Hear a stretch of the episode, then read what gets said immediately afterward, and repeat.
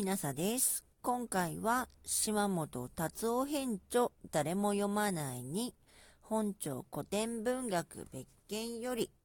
定山祈願湯浅定山著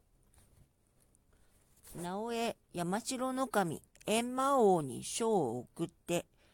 訴訟人を切ることです。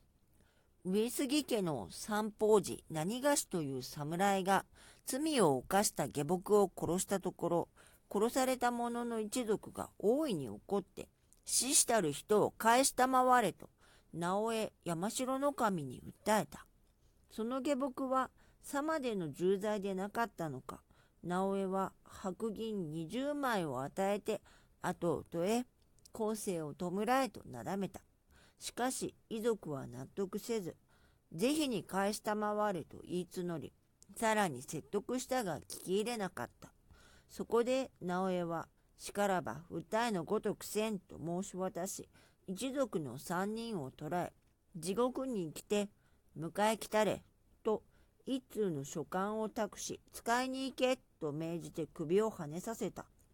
その書簡には、近々の司祭候手、三人迎えに参らせ候、徳返したまわり総来、慶長2年2月7日、閻魔王、明観四郎、直江山城の神兼次と書いてあった。この書物では、後世の立川文庫の主人公たち、万段右衛門、渡辺官兵衛、後藤又兵衛など戦国時代末期の戦争請負人たちや真田正幸、信頼、大輔の三代も活躍しますから、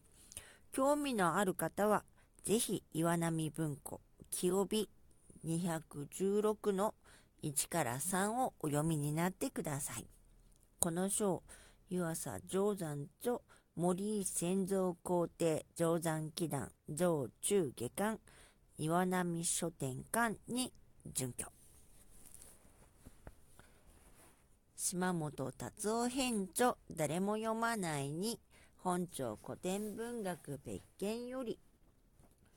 定山祈願湯浅定山著直江山城の神